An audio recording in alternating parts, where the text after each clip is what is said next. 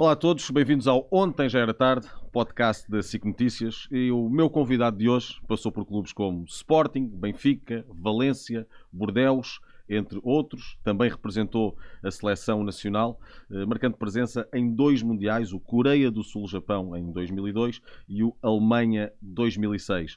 Numa vida sempre ligada ao futebol, é hoje comentador da SIC e da SIC Notícias e meu colega diariamente no Jogo Aberto. Hoje, aqui agora porque ontem já era tarde.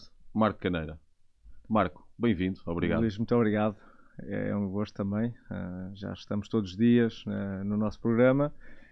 Eu acho que aqui podemos estar um pouco mais descontraídos. Eu acho que não há aquela, aquela questão mais formal do, até dos alinhamentos e, e, dos temas e podemos aqui abordar uh, alguns temas do passado com, com, alguma, com algum interesse também, penso eu. Sim, aqui vamos, vamos sem rede, tranquilamente.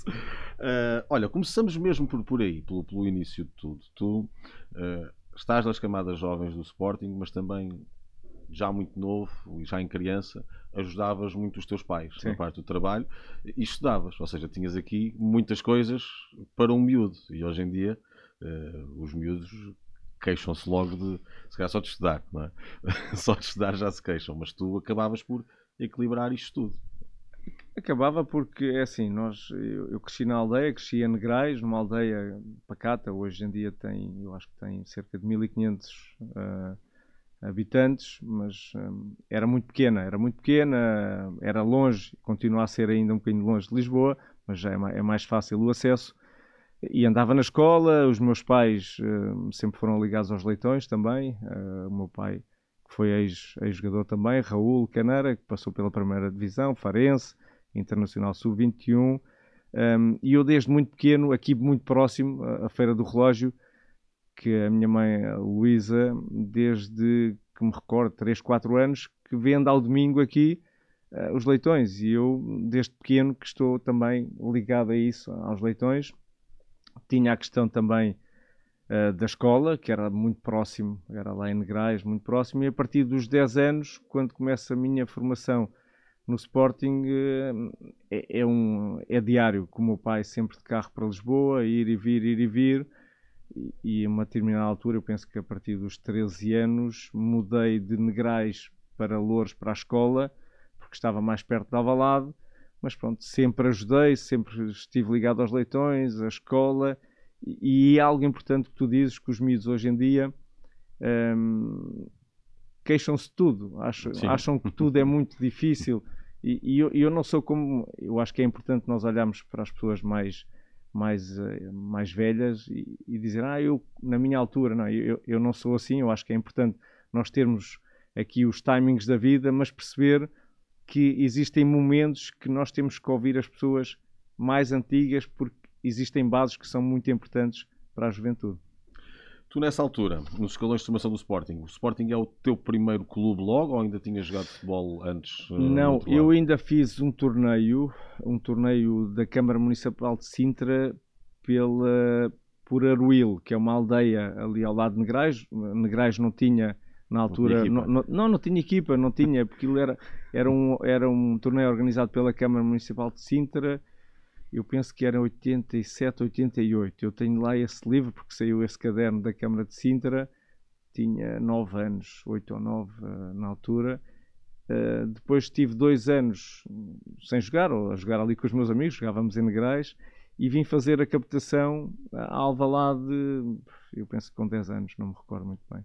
E logo aí ficaste e começa a ligação. Logo aí fiquei porque eu fisicamente uh, já era muito evoluído para a altura. Um, ehm, com 10 anos tinha fisicamente as, as minhas pernas e quem, e quem vê as fotografias muscularmente sempre fui muito bem constituído. E cheguei a um treino de captação que era com o Oswaldo Silva, o falecido uh, e, um grande treinador, uma grande pessoa uh, que cuidava dos miúdos como um pai na altura. E eu cheguei e tinha muita força e era muito rápido e, e eles, ele ficou realmente um bocado assim, não, o miúdo tem capacidade, obviamente tecnicamente depois nós vamos evoluindo, mas fiz um treino de captação, no fim de semana o Sporting tinha um torneio eu penso que na Ponte da Bica, aqui também próximo de Lisboa, e fiz logo o torneio e a partir daí nunca mais saí. Ficaste sempre, tu foste campeão basicamente em todos os escalões no Sporting. Fui, eu só não fui campeão em infantis, foi no primeiro ano logo, que foi em, eu penso que em, em Tomar, que houve vários problemas, porque os juvenis era Sporting Boa Vista em juvenis e não, em iniciados e em infantis, um jogo de manhã e outro à tarde, houve vários problemas entre pais, polícia, e nós à tarde jogámos e perdemos essa final, e eu recordo-me que nessa final tenho uma marca que, para a vida, num joelho, numa entrada de carrinho de um, de um adversário de Boa Vista que me abriu a perna com 15 pontos. Logo com essa idade. Logo com essa idade, e eu recordo-me de ter ido para o hospital uh, para ser cozido, fui cozido a sangue frio, e pronto, foi essa foi a única final de infantis, foi a primeira que não ganhei, de resto acabamos por ganhar em infantil, em iniciados, juvenis, júniores. Eh. Sporting nessa altura depois não tinha a, a continuidade para a primeira equipa. Grandes equipas de formação, a melhor equipa de formação do país, Sim. ganhavam campeonatos uh, com relativa facilidade em relação à concorrência. Sim, com alguma. Depois, quando era o salto para o futebol sénior, havia ali eu, eu um acho problema. Que o sal... Havia, porque na altura, hoje em dia, eu acho que se valoriza muito e bem e tem que se valorizar aquilo que é português. Uh, não só o Sporting, nós olhávamos para os clubes e iam buscar muitos jogadores ao Brasil, na altura que era essa ligação, uh, com todo o respeito, mas com menos qualidade do que alguns de vocês que não tinham essa qualidade e nós e nós uh, sabíamos que fazíamos bem não só ali porque a formação o Benfica o Porto o Boa Vista na altura também tinha uma grande formação, só que os clubes, as primeiras equipas, havia essa ligação que quem vinha de fora era melhor e nem sempre era assim, nem sempre era assim. Eh, eu acho que hoje em dia está muito diferente. Eu acho que se valoriza e muito aquilo que é feito, porque nós somos um país muito pequeno, como já o referiu Klopp várias vezes, como é que é possível Portugal, um país tão pequeno, dar jogadores desta dimensão e com esta qualidade. Tu achas que isso era um bocadinho a ideia de Portugal não ia aos Mundiais, o Brasil ia, uh, e basicamente se calhar era a equipa pela qual muitos portugueses torciam, uh, era um pouco aquela ideia, se são brasileiros são bons porque eles estão lá sempre nos Mundiais e nós não estamos em lado nenhum? Ou era mais um negócio que se calhar era mais fácil? Eu, não, eu acho Brasil. que não é um negócio, eu acho que o Brasil na sua escala sempre foi muito melhor, tens muito mais escala, tens muito mais, mais matéria humana, mais, mais matéria humana, mais aproveitamento. O que eu acho é que com a evolução dos tempos, e nós, eu acabei por ser uh, campeão da Europa de Sub-16 também, vice-campeão da Europa Sub-18, nós uh, nestes últimos 20, 25 anos conquistamos muitos troféus internacionais. Eu acho que começaram a perceber que o jogador português é aquilo que Klopp diz, é inteligente, é muito, muito profissional e hoje em dia isso é o, é o mais importante e consegue ter uma abordagem muito grande ao jogo e à mudança tática. Por isso é que nós olhamos para jogadores portugueses que passaram em grandes clubes uh, europeus e mundiais e, e, conseguem ser quase como referências táticas ou humanas. Eu acho que o português tem essa, tem essa capacidade. Tu, na altura, no Sporting, tens aqui várias situações de, de empréstimos, estiveste no, no Salgueiros, no Beira-Mar, no Alverca, e depois dá-se a oportunidade de ires para a Itália, de seres contratado pelo Inter. Como é que isso acontece? Como é que o Inter te vai bater à porta? Olha, não sei, eu acho que, não sei, talvez tenha ideia, porque como eu te dizia, nós fazíamos muitos torneios, sub-16, seleção, sub-17, sub-18. Foi a seleção que ajudou aí também. Foi, eu, eu sei que com 15 anos, esta história é verdadeira, com 15 anos depois de um torneio de, de um europeu de sub-16, uh, o, o Real Madrid quis-me levar para, para a Espanha, mas na altura nem eu nem os meus pais não, achávamos que não era, não era a altura momento, para ir, sim. não era o melhor momento. E eu recordo muito bem que vieram até a minha casa Uh, eu acho que foi depois de um europeu de sub-16 na Irlanda, que eu já tinha 15 anos e jogava na, no sub-16. Uh, eh, e depois é essa evolução. Os clubes já seguiam atentamente alguns jogadores. Não existe, é como hoje em dia, essa abertura tão grande. Um, e eu acho que o Inter foi um pouco disso também. Uh, esse seguimento dos jogadores, do, dos campeonatos da Europa, dos torneios. Uh, e acabou por aparecer normalmente. Eu, eu acho que normalmente, quer dizer, não é um clube muito normal, mas normalmente pela evolução que eu tive na, na, na minha formação enquanto sub-15, sub-16, sub-17 e sub-18.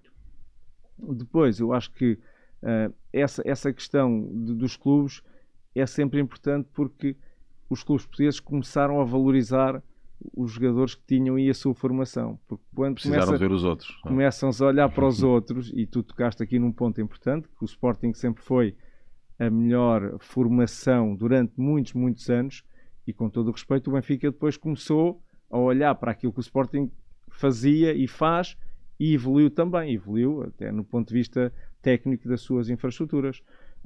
Eu acho que os clubes começaram a valorizar muito mais. Se temos o produto, se precisamos é ter as ferramentas e acho que Portugal começou a evoluir nesse sentido.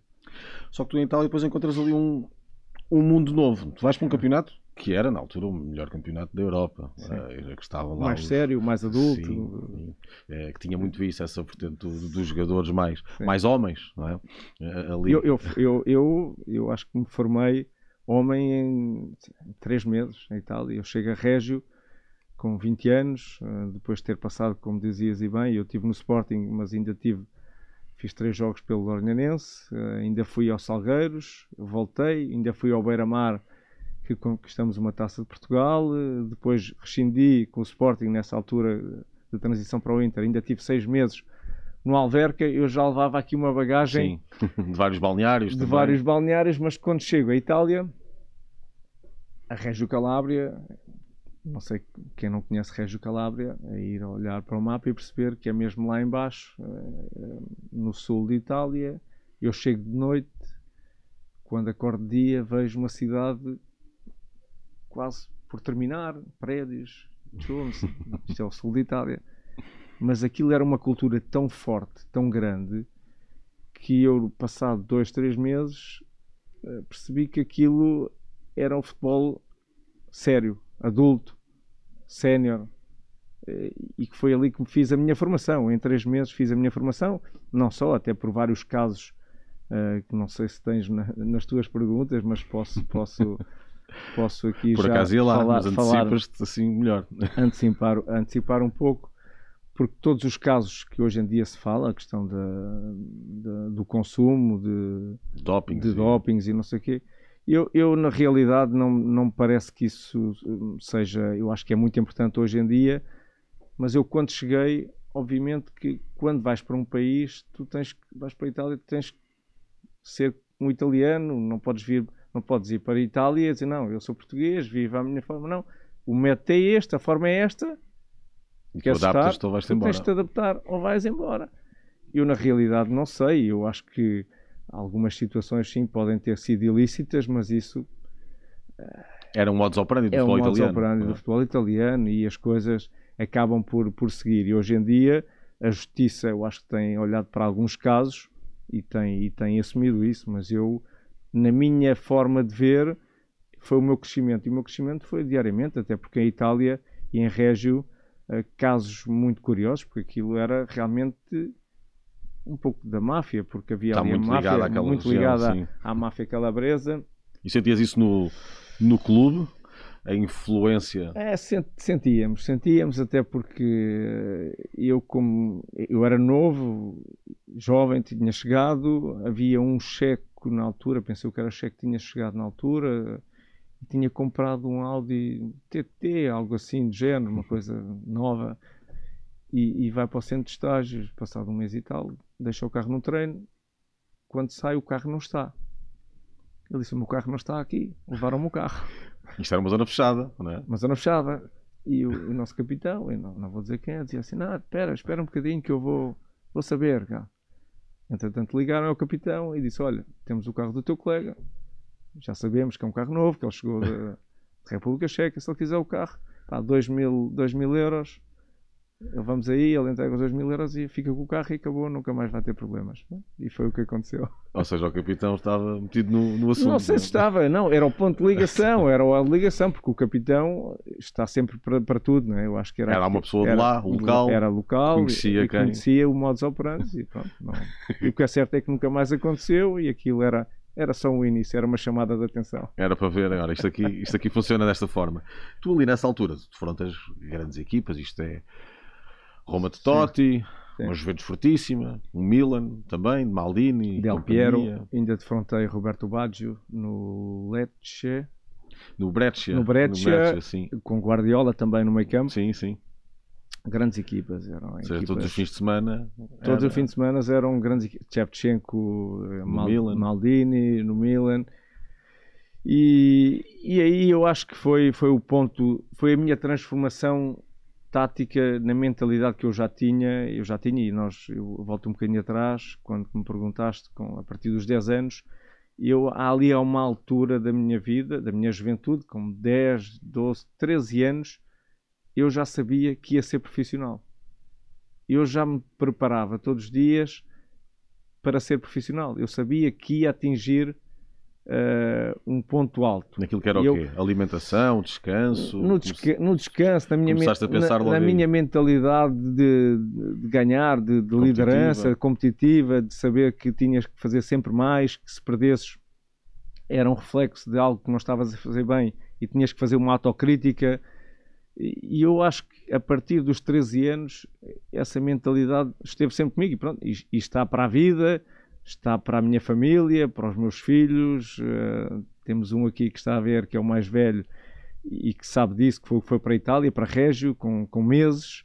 Uh, e essa liderança foi absorvida desde os 13, 14. E depois, quando chego à Itália, o mundo de feras, é? aquela é? cultura toda, disse: não, aqui, aqui é o meu ambiente, aqui é o meu ambiente, aqui é que eu vou ser vou tirar o meu, mestrado, o meu mestrado vou, vou tirá-lo aqui. e o que é certo é que eu acho que mentalmente foi o meu mestrado foi em Itália. Mas tu depois não, não ficas muito tempo em Itália, tu tens essa ligação ao Inter, nós falávamos aqui antes em off, assinaste por 5 anos. Sim. E tens depois a oportunidade de regressar a Portugal, uh, mas para o Benfica, Sim. não para o Sporting. Tu na altura pensaste em algum momento ok, vou para o Benfica, isto pode-me fechar as portas do Sporting, ou pode aborrecer os Sportinguistas? Não. Nada. Não, porque da mesma forma que eu te digo que a minha mentalidade sempre foi essa, de ser profissional, obviamente todos nós temos, temos clubes, eu, eu, eu formei-me no Sporting, eu sou, eu sou Sporting desde me conheço, mas a minha mentalidade como profissional não é me é o que é melhor para ti. É? é o que é melhor para mim e, e para, para, os teus. E, e, para os meus e para o clube, e para o próprio clube. É. E eu quando vim para o Benfica, obviamente que fiz aquilo que tinha que fazer, que era competir, que era tentar ser o melhor, tentar dar esse suporte a quem me contratou e foi o Benfica por, por, por um ano por, por empréstimo. O que é certo é que consegui, porque acabei por ir ao Mundial 2002, uh, eh, cheguei e consegui assumir-me. Uh, passado duas semanas eh, até a lateral esquerda e foi aí que entrou um bocadinho da minha polivalência com o Tony, a treinador, e Josualdo, e que ele me dizia: Não, tu jogas pela esquerda ou pela direita ou pelo meio, tu, a tua disciplina permite-te jogar em qualquer posição. Eu disse, e eu sabia que na minha cabeça tinha, assim tinha, essa capacidade. Obviamente que tecnicamente gostava de ter sido mais evoluído, mas eu digo e, e brinco com até com o meu filho e com os meus amigos: se eu fosse muito mais evoluído tecnicamente, eu tinha jogado 20 anos no Real Madrid ao mais alto nível. A verdade é essa. O secretário conseguiu, não é? Não, mas não, eu, não, eu sei, eu entendo isso, mas do, da perspectiva técnica, é ser não é evolução eh, tática, é evolução Sim. técnica. Se muito mais evoluído tecnicamente do que aquilo que fui e aquilo que atingi, tinha jogado 20 anos, seguramente no Real Madrid, de topo, e tinha feito mais de mil jogos. Isso um ano em Itália dá-te ali o, o, mestrado todo da parte tática, sobretudo naquela altura. Dá a parte tática sim, a parte tática sim e a outra parte também, toda a outra vertente. Do lado mais, da, mais negro. Mais negro do futebol, da preparação eh, até eu acho que hum, antes dos jogos... Eh, Era uma, a, cultura a, de a, estar sempre a, cultu culturismo, a, é? a cultura, eh, a, preparação e ainda a Itália ainda nós muitas vezes nós não aquecíamos dentro do relevado. Em Itália aquecíamos no ginásio. E eu começava a pensar, mas aquecemos no ginásio? Sim, é só no ginásio. E com musculação mesmo. Com musculação, preparação física e a seguir calças as botas e vais lá para dentro. Bem, tocas na bola, depois lá fora, pouco tempo. E era uma cultura é, hoje em dia não sei se é assim, eu acho que não deve ser muito pois é, assim. Pois era, era, era, era, estranho, não é? De repente tocas na bola quando é para jogar mesmo. Era já. só para jogar, só para jogar. Assim, para a época a Itália foi uma coisa...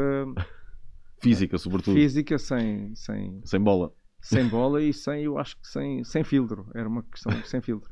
Nós treinávamos três vezes por dia e não tinha, eu não tinha tempo para descansar. Não havia tempo, porque aquilo que descansavas era sempre pouco. Sempre, sempre pouco. Ou seja, carga, carga, Carga, carga. sempre carga, sempre carga, carga. Tu aqui no Benfica, apanhas na altura um Benfica numa fase muito complicada, Sim. a querer se reorganizar, eh, mas tiveste ali também uma equipa com, com muito talento. Tu foste todos colega nessa altura do Simão Sabrosa, Sim. Micoli também. Não, Micoli não apanhei. Não apanhaste o? Ah, na altura Argel, eh, João Manuel Pinto, Drulovic, Zalvites, Zalvites Man- Mantorras na frente. É, eu acho que era um Benfica, e, e por muita pena minha também, obviamente, porque aquilo que fiz nesse ano ah, não houve continuidade, porque eu acho que também financeiramente o Benfica passou ali por uma transformação. A questão do próprio estádio, eh, que nessa altura foi abaixo, Sim. depois e, e- e é uma e é uma equipa eu acho que é uma equipa é uma equipa boa mas não era uma equipa eh, com, com essa capacidade toda obviamente que não, não estou aqui a colocar em causa a qualidade de cada um porque todos têm, têm eu digo sempre todos têm a- o seu nível pode é não ser o nível Para de exigência realidade. para aquela realidade.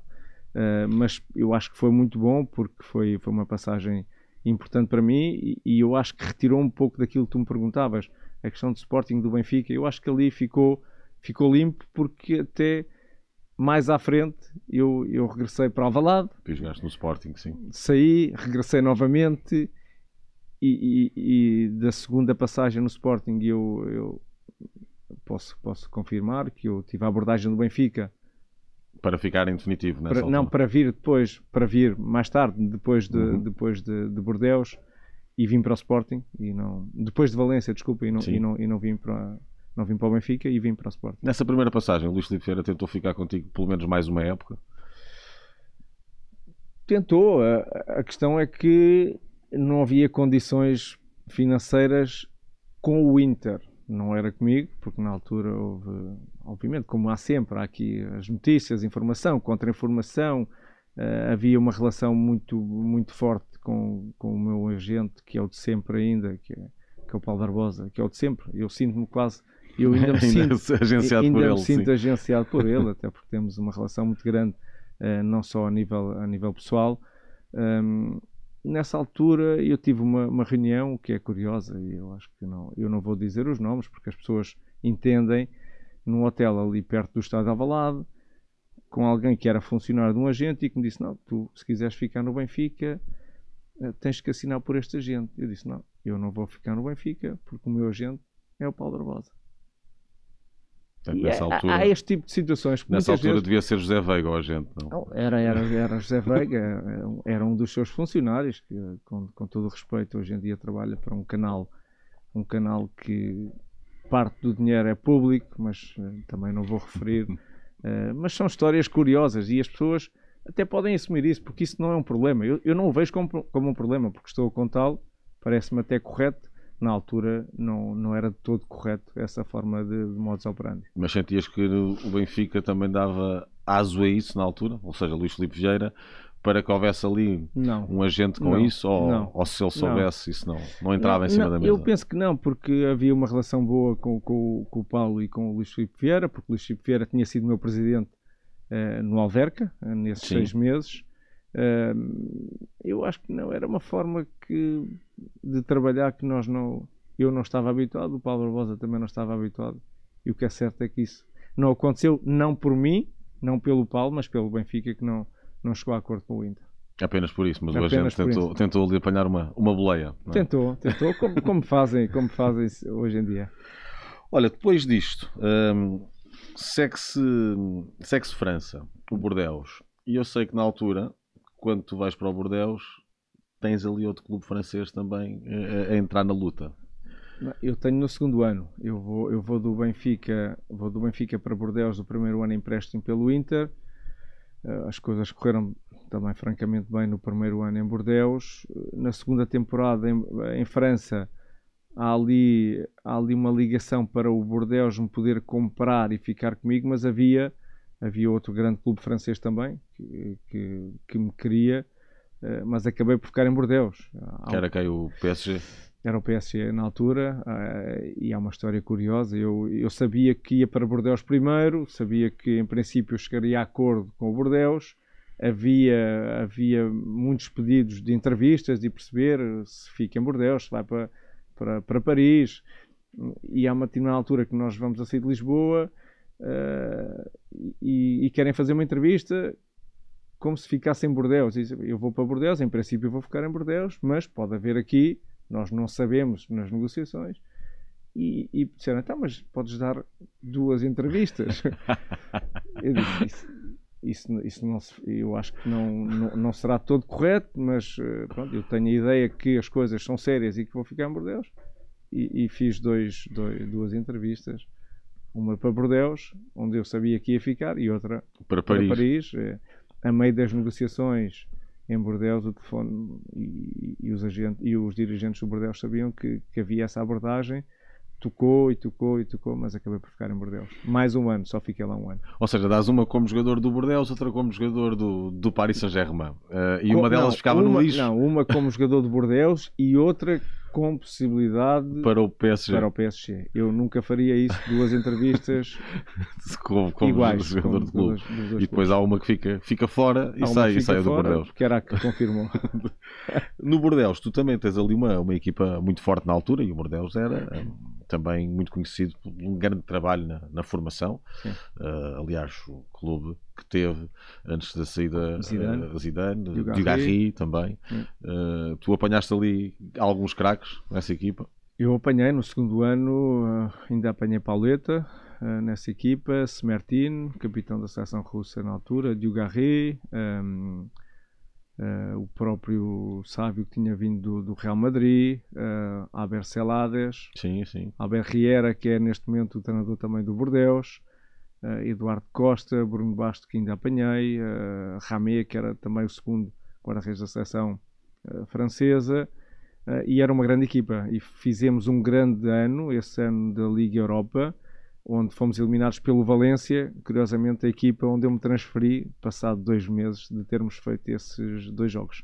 E ajudaram esses dois jogos? Achas que foi por aí também? Ajudaram, ajudaram. Ajudaram porque hoje em dia é confirmação e nós, muitas vezes no nosso programa, nós debatemos e, e eu digo sempre, muitas vezes as, as competições internacionais são aquilo que confirmam os jogadores, que os clubes, quando olham para os jogadores, querem percebê-los naquela conjuntura internacional de seleção ou de competições europeias, Liga dos Campeões é, ou Liga Europa. Tens tamanho para aquilo, se não é? tens capacidade para aquilo. E ali eu acho que confirmou essa, essa ida.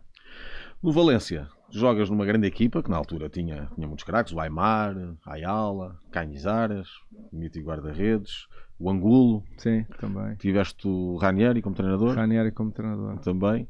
Uh, e com Barça a voar, Ronaldinho, Henri, por aí fora.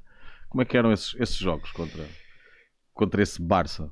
Olha, era, eram jogos. Tu levavas ali com, com o Ronaldinho. Eu levava com o Ronaldinho, uh, Henri também. Uh, era uma equipa do Barcelona muito forte. Uh, eu acho que das melhores equipas sempre. Xavi no meio, uh, Iniesta. Mas nós tínhamos uma grande equipa. Nós, na altura, Acho que o Valência, nessa altura, que foi considerada a melhor equipa do mundo em 2004, porque ganhamos logo a Supertaça Europeia frente ao Porto uh, no Mónaco, quando era, ainda era no Mónaco. Uh, mas foi uma grande experiência para mim. Eu acho que foi, uh, foi o, ali o, o culminar do trabalho que tinha vindo a fazer nestes últimos anos. chegar a uma equipa como o Valência, obviamente que o nível de exigência era muito grande, Uh, ainda joguei bastante, eu acho que não, era, não foi aquilo que esperava, mas também um, alguns percalços e até pessoais me fizeram interromper ali uh, a minha continuidade em Valência, mas é uma cidade e um clube que tenho grande estima. Um, vou muitas vezes a Valência e ficou-nos muito pegado também. Eu vi numa, numa entrevista tua que, hum, sobre a ida para o Valência que se tu tivesses ido ao Euro 2004 dificilmente teria jogado no Valência. Isso porquê? O que é que se, o que é que se devia a isso? Olha, isso porque havia, havia já um pré-acordo na altura entre o, entre o Bordeaux e o Valência, só que eu também tinha no meu contrato com o Bordeaux, se fosse a essas competições, o valor, não havia uma cláusula, mas o valor de saída era outro. E se eu fosse ao, ao campeonato, esse ao, ao 2004, o valor subia substancialmente e o Valência já não me iria adquirir porque havia um pré-acordo sobre um valor. Nesse caso, uh, não correu bem porque eu queria estar, obviamente, no 2004, mas também, por outro lado, acabei por ir para Valência. Se não fosse assim, também não ia. Depois no Valência, há, há uma, uma imagem mítica que, que acompanhará sempre a tua carreira num, num jogo com o Inter para a Champions. Sim, é um jogo de Champions. Milão. Em Milão, eh, com, com, o Adriano, eh, em que vocês têm ali um, um desentendimento e depois ele, ele agride. Isso acaba por sair bem, não é? Porque ele vai, vai para a rua e tu ficas lá dentro. Não. Saiu bem, eu acho que, não, não, eu acho que esta é, é, são situações normais. Eu, eu já o referi aqui no, em algumas entrevistas que eu sempre fui muito contundente nas minhas abordagens, na agressividade sobre, sobre os adversários com bola, obviamente. Gostavas de dizer presente, não é? Eu acho que um defesa tem que dizer presente e eu acho que hum, também já o referi que nos jogos da Liga dos Campeões hum, as primeiras faltas, os primeiros minutos, normalmente os árbitros não te vão mostrar logo um amarelo e um defesa que é contundente, ainda para mais frente a um Adriano, tu tens que dar a mostrar tua noção e mostrar alguma firmeza. O que é certo é que isso aconteceu durante até o minuto que ele foi expulso. Os duelos foram muito fortes, muito intensos e ele a uma determinada altura acaba por, eu acho que perdeu a cabeça e, e acaba também, por ser expulso. Ele também era daqueles avançados que batia no defesa como o defesa batia nele, não é? Pois, batia, e eu, eu, tinha que estar preparado para isso. Eu tentei antecipar várias vezes essa, esse duelo, o que é certo é que foi um grande duelo. Eu acho que acabou por ele perder a cabeça, mas não não me parece que tenha sido nada de grave, uma agressão, mas é uma agressão muito natural. Esses, Adriano, Ibra, foram os mais difíceis contra quem Sim, jogaste? eu acho que Ibra foi dos mais difíceis. Sim. Eu acho que é, para termos uma noção, a, a, contundência era a mesma sobre Ibra, só que ele, uma outra vez, eu entrei forte e ele parava e depois dizia-me assim: Estás bem? assim, mas eu já sabia que era assim, eu já sabia que ele ia reagir dessa forma e tu não podes reagir, porque senão ele volta-te a tentar picar novamente mas eu acho que foi sim, foi dos, o mais difícil, até pela sua qualidade física, técnica. Uh, tu mesmo estando preparado uh, psicologicamente para aquilo que vinha, há sempre ali algo que não estás à espera. Isso é, é, faz parte da, da personagem dele, achavas isso? Ou seja, que esse lado entras completamente e ele diz estás bem, que era para intimidar ele, isso também? Era para intimidar porque ele sabe e sempre teve essa noção, e nós todos, que ele era bom que ele era muito forte e tinha esse, esse, esse ponto uh, que muitas vezes os adversários que não estavam preparados iam perder a cabeça. Entravam, ele entrava-lhes na cabeça. Entrava a seguir, ele entrava na cabeça. Tu reagias àquilo que ele dizia e aí perdias o controle é por dele, completo. Já, já era dele. Já era dele. Mas como é que era marcares um, um jogador desses que é, é forte, é rápido, uh, tem uma agilidade enorme, não, é? Tu, Ele mete as pernas em, tens, em, todo o lado. Tu tens de preparar. Há jogadores que tu tens que ir, eh, muitas vezes, perceber qual é o choque, qual é o duelo, se ele te aguenta o duelo ou não. Porque há jogadores tu vais e tocas e os jogadores caem. E, e aí falta. Rapidamente falta. Há outros que conseguem suportar o choque. Há outros que são muito fortes, tens que tentar antecipar a jogada. Tens que, há outros que tens que dar espaço. Como, por exemplo, sabes que ele te vai passar, um Ronaldinho, tu sabes que ele é mais forte que tu tu tens que levá-lo para fora, para fora, para fora. Ronaldinho, do Barcelona, há uma história curiosa e éramos muito competitivos, ele muito forte também. E eu acho que há uma altura de um lance em, em Campenau que estou com ele que eu dizia-lhe: Vem, e ele assim: Vou, eu vou. Havia um duelo, havia um diálogo, havia um diálogo, havia diálogo, porque nós, pronto, sabíamos que eu, ele sabia que eu era forte e que era muito contundente e, e ele tinha a noção que ela era rapidamente com a bola e podia passar.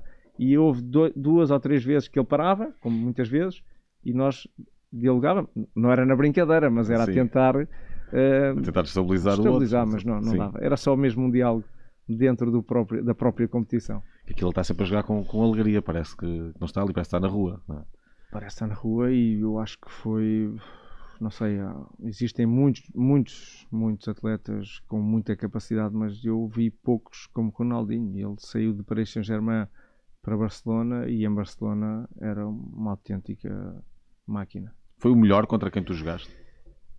Eu o mais acho, talentoso eu com quem acho que estiveste foi no campo? Uh, Messi, Messi um, era um caso raro também. Eu refiro várias vezes. Teres alguém que no século XXI, num Barcelona, frente a um Valência, frente a um Real Madrid, te pegue na bola e tu dizes ele não vai passar. Não. E ele diz, não, eu vou passar por 5 ou 6. E ele consegue passar por 5 ou 6. Faz de homens crianças, quase, não é? E isso é, isso é irreal. Isso é irreal. No seu tempo de Barcelona, isso era irreal. Obviamente depois tem que ser uma equipa mais compacta a perceber, tens que ir à zona, mas ele conseguia eh, ir pelo pensamento. E diz, não, eu agora vou passar por 3 ou 4. Tu dizes, não, ele não vai passar. Não, vai passar. E passa. Isso é quase de, de jogo de computador. É jogo computador. No século XXI é de jogo computador. Tu, destes períodos todos, eh, vais também à seleção. eh, estás em dois mundiais. Sim. Eh, num deles, o Coreia do Sul-Japão, eh, em 2002, que é o primeiro. eh, Que havia uma grande expectativa em relação a Portugal para esse Mundial, até por aquilo que tinha conseguido fazer no Euro 2000, mas depois sai tudo ao contrário. E Portugal cai na fase de grupos Sim. e vai para casa. Há muitas histórias desse Mundial, daquilo que foram os seus bastidores, a sua desorganização. Histórias e tentativas de histórias e O que é que se passa ali? Tu que estiveste lá, que fizeste parte desse grupo, onde é que tu achas que, que começou a falhar o objetivo daquele Mundial? Olha, eu acho que o Mundial começa a falhar na sua preparação. Ah, acho que quando tens uma perspectiva de ir para um país com um grau de umidade tão grande, tens de preparar durante 15 dias e não em cima do joelho, hum, sem grande estrutura. Na altura, felizmente, a Federação hoje em dia tem outro tipo de, de estrutura e de capacidade, mas eu acho que falha na base e a base é a preparação. Isso foi o problema aí. Eu acho que foi o problema. E havia uma federação que também algo. Era difícil a relação na federação entre dirigentes. Vocês sentiam que havia ali coisas que vos ultrapassavam, mas também não ajudavam a nível de conflitos? Eu não tenho muito essa noção, porque era, como era jovem, não cheguei e não, não tinha essa noção, mas obviamente que dirigentes mais antigos, havia ali algumas relações talvez não fossem tão boas, mas eu acho que a questão estava sempre na base, não na, naquilo que aconteceu depois. Tu és ali jovem, chegas àquela seleção de Figos, Rui Costas, eh, Bahia, por aí fora, tal, a tal geração de ouro, Uhum. vários deles campeões do mundo, eh, pelas seleções mais jovens, eh, e tens ali a oportunidade de estar com, com toda aquela gente no, no Mundial de Futebol. Como é que tu reages depois a, a um Mundial em que a seleção se torna notícia no seu país pelos piores motivos? Isso foi na altura uma, uma desilusão difícil de, de digerir. Foi eh, até, foi até pessoalmente, até porque no jogo de preparação frente à China, a nível pessoal, eu acabei por ser titular. Fiz um, acho que fiz uma, uma excelente partida e a perspectiva seria ser titular no primeiro, No jogo, primeiro. Do, no primeiro jogo do Mundial. O que é certo é que isso não aconteceu. Eu também já, o- já, já o abordei algumas vezes, não sei de que forma, a questão tática, obviamente que a decisão de António Oliveira ela é sempre célere e, foi, mas há- existem muitas coisas que, por vezes, quando passados alguns anos, nós olhamos para trás e começamos a juntar as peças e percebes que não são bem assim. E a questão da, daquilo que tu me perguntas da preparação, eu acho que as pessoas deviam eh, olhar, deviam de falar hoje, passado, passados tantos anos, para que as coisas não aconteçam daquela forma no futuro. E não acontecem, obviamente, porque há outra evolução. Mas eu acho que foi muito mal. Por exemplo, tu falavas há pouco da tal história de- do agente, eh, do Benfica, e na seleção há sempre eh, esta suspeita, pelo menos, há sempre a conversa, de que os agentes ou alguns agentes têm mais poder eh, do que deveriam ter quando chega o momento de uma convocatória. Tu, no teu tempo, ou nos vários períodos em que estiveste na, na seleção principal, alguma vez sentiste isso, o maior poder de um agente ou de vários agentes ou, ou de um clube sobre outro? Olha, senti. Eu posso dizer em primeira mão que deixei de ir à, à seleção nacional. Tenho ideia que sim, porque sou, sou alguém que tenho a minha independência intelectual e, e consigo olhar para as coisas de forma muito correta. Uh, que na altura dos sponsors e do marketing e, de, e das publicidades e dos dinheiros, uh, chegamos a uma reunião e aquilo era dividido só por 3 ou por 4. Só por 3 ou 4 jogadores? E eu referi, mas somos 23, são só 3 ou 4. Ah, mas isto é assim. Sim, assim. E eu questionei várias vezes. Eu tenho ideia que, a partir daquele momento, fui retirado da, da equação. Portanto, isto já na altura com, com o Scolari? Com o Scolari. Sim. Uh, três ou quatro, presumo que eram... Não, três ou quatro, mais quatro ou cinco. Isto é verdade. Mas não é... era dividido isto... pelo grupo todo. Mas... Não, não era dividido pelo grupo todo. E que justificação é que eles apresentavam para isso? Luís, não, não sei, isso não, não tenho ideia. O que, se, o que é certo é que hum, isso é verdade, isso é verdade. Não, não, não é uma coisa. Eu não me estou, não estou aqui, a, não, está a criticar agora porque não, porque as coisas são assim, as coisas são desta forma. Outros jogadores também têm a noção disso, mas o que é certo é que para já tenho um grande orgulho de ter sido internacional. Eu acho que é, é o ponto máximo da carreira uh, de um jogador, mas existem certos apontamentos, certos detalhes que eles muitas vezes têm que ser explicados porque as pessoas estão em casa e gostam da indústria e querem saber mais, não sabem tudo. Eu não estou a contar tudo, estou-te a contar só as bases daquilo que são as situações. Mas a seleção sempre teve e a... sempre foi palco de algumas destas desigualdades. Sim, é? e a questão dos agentes, tu me dizes, os agentes têm algum peso? Podem ter? Não, têm claramente peso. Nós não podemos fugir a essa, a essa regra. Tem peso. Um agente que tem 7, 8, 9, que tem os 4, 5 melhores, tem peso. Eles têm que ser, o restante tem que ser, tem que ter algum nível para poder estar na seleção. E o que é certo é que acontece. E se formos olhar, para aqueles que já foram internacionais, uma, duas vezes, três, quatro vezes, eu acho que tem muitas vezes a ver com isso, porque nós sabemos e, e falamos disso. Seja, os grandes clubes, tem os inquestionáveis, os grandes clubes, depois há ali um ou outro. Luís, os, grandes, já... os grandes clubes contratam um jogador e depois um outro jogador mais jovem para a equipa B que vem nesse, nesse nesse acordo. E isso acontece na, na... também com as seleções. Eu acho que acontece com as seleções também. Que diferenças grandes é que tu viste do Mundial de 2002 na Federação, na organização da seleção, na equipa técnica, já agora, para, para 2006, eh, em que Portugal faz um grande Mundial, Portugal chega às, às meias, meias finais. finais.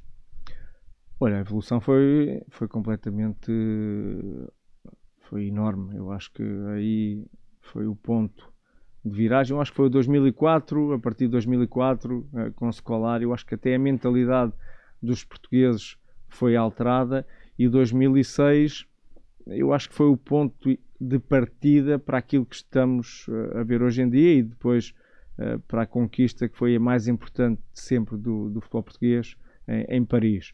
Eu acho que foi uma evolução grande. Nós tivemos também, e já referi isso, o apoio uh, dos imigrantes na Alemanha. Eu acho que o trabalho foi bem feito, foi bem, foi bem estruturado também a fase inicial, a preparação, o local de, de trabalho e depois uh, tens de ter ferramentas e nós nessa seleção tínhamos muitas Sim. e boas ferramentas.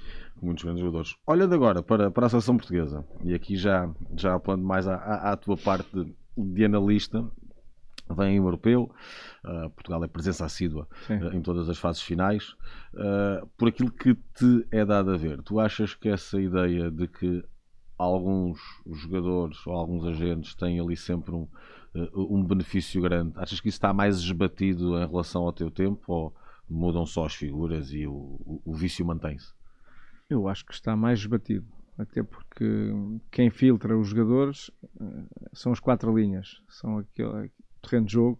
É como algodão, é? Aqueles 7 mil e tal metros ou eh, quadrados filtram, filtram os jogadores. Obviamente pode acontecer, um caso ou outro, que está num bom momento, acaba por ter também a felicidade uh, de poder integrar uh, a seleção nacional, mas o que é certo é que temos um leque muito grande com muitas opções e com muita qualidade para podermos fazer um grande Euro e eu acho que assumirmos também como, como candidatos. Eu acho que isso é importante, até a questão mental, saber, não, nós temos qualidade, podemos não ser os melhores, mas tens que te assumir como tal que queres chegar a número um. É uma responsabilização. É uma responsabilização. Indo muito direto ao assunto, uh, Cristiano Ronaldo, por exemplo, do qual se fala bastante, da idade, de, que vai, de que se calhar joga muito ou devia jogar mais. Eu, o que é que te parece? Eu acho que é um elemento fundamental uh, no grupo da Seleção Nacional.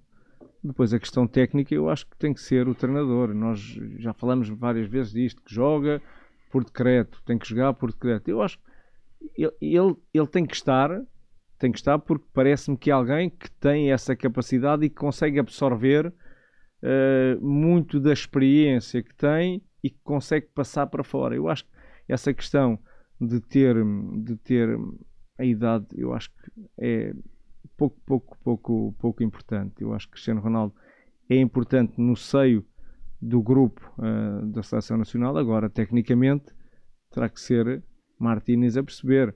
Eu penso que por vezes uh, nós entendemos tecnicamente as equipas. Eu acho que tem, tem que ver muito com a forma como os adversários jogam. Agora, se é titular ou não, nós já questionamos isto no Mundial. Seguramente no Mundial ele não estaria preparado para jogar a titular um ou outro jogo e foi assim que aconteceu e as coisas seguiram. No Europeu, veremos. Eu acho que é o momento e o jogador é o momento. E o Pep? o Pepe terá que olhar também para aquilo que vai fazer até lá. Não sei se estará uh, nas suas melhores condições, aquilo que temos visto no Foco Porto e a sua carreira, eu acho que tem que haver sempre um respeito quando falamos dos jogadores. E, e eu às vezes fico, fico triste porque as pessoas olham para os jogadores e dizem, não, já não tem, já não pode jogar, não. Mas o próprio jogador muitas vezes é que tem que assumir e perceber essa noção, porque nós não podemos ter um jogador é como o Pepe não, não é fácil, eu sei que não é fácil, mas um jogador com a carreira que o Pep tem até o momento, é, um jogador como ele não pode sair pela, pela porta pequena, tem que sair pela porta grande, tem que, tem que haver respeito. Eu acho que o respeito é mesmo dizer, não, ele não tem condições, não pode ir ao europeu, mas falar de uma forma correta, não é de uma forma agressiva, acabou, já está, não tem condições, não pode ir. Não, veremos. Eu acho que é alguém também importante, porque nós hoje em dia em Portugal um, como fazem as seleções ou as grandes seleções europeias, tu olhas para o staff, tu olhas para quem está à volta e tens vários ex internacionais que estão ali, não são psicólogos, mas são pessoas que têm toda essa experiência e que podem ajudar no dia a dia. Passaram por isso. Por exemplo, como é que foi no teu caso tu admitires para ti próprio que, que, já não dava, que o corpo já não deixava. Tu estiveste no Videoton vários anos. Três anos e quase quatro anos. E, eh, e depois terminas lá o, o, futebol grande nível. Mais tarde jogas na, na, equipa da tua terra, jogas no Negrais, não é? Sim, eu, eu, eu... Mas como é que é essa conversa contigo próprio? Não, comigo, comigo eu ainda tinha condições para, para talvez fazer mais duas ou três épocas, mas o que é certo é que a minha família nessa altura não foi para lá porque eles estavam na transição, já eram crescidos e, e como havia voos diários para Budapeste, eu estava cá cada semana, eles iam nas, nas, nas férias da escola também estavam sempre lá. Mas foi, foi muito fácil porque hum, eu já tinha essa preparação mentalmente.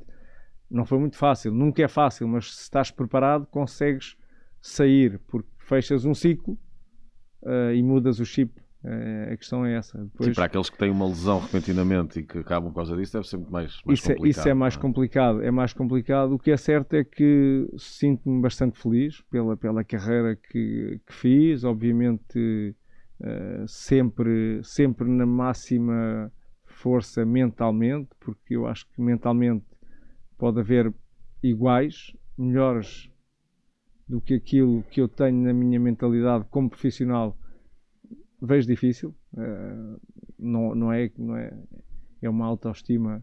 Mas achas que foi isso que grande. marcou completamente a diferença em relação a muitos dos teus marca, marca. colegas não, de marca, formação e tudo? Marca, tu tens de, ter, tens de ter essa mentalidade, porque olhando para a questão técnica e tática, tecnicamente, quantos milhares de miúdos têm grande potencial, grandes capacidades e que não chegam à primeira divisão? E isso é uma questão mental. E nós falávamos dos miúdos hoje em dia, tudo é difícil, não, leva tempo, não quero. Não, é preciso essa persistência e é preciso essa, essa capacidade de resiliência. Olha, já estamos aqui a entrar na, na ponta final da nossa conversa, nos descontos de tempo, mas eh, antes de terminarmos, queria te fazer aqui uma, uma última pergunta. Olhando para o futebol atual, para os jogadores atuais, e isto pode ser um jogador português Sim. ou um jogador internacional, tu vês algum que digas assim, é, é parecido comigo a jogar? eu não olho muito para isso. Eu, eu olho para o potencial de alguns jogadores, e posso dar outro nome, mas parecido comigo, não sei, porque eu, o que é certo é que eu também não vou atrás e eu não vejo os jogos que jogava, não, se estiver a passar na, na RTP Memória, não sei o quê, posso ver, mas não são muitos os que passam e não vou olhar para isso. Agora, para o futuro, há um jogador que gosto bastante, eu acho que vai ter, já tem, já está num grande clube, que é o Camavinga, do Real Madrid.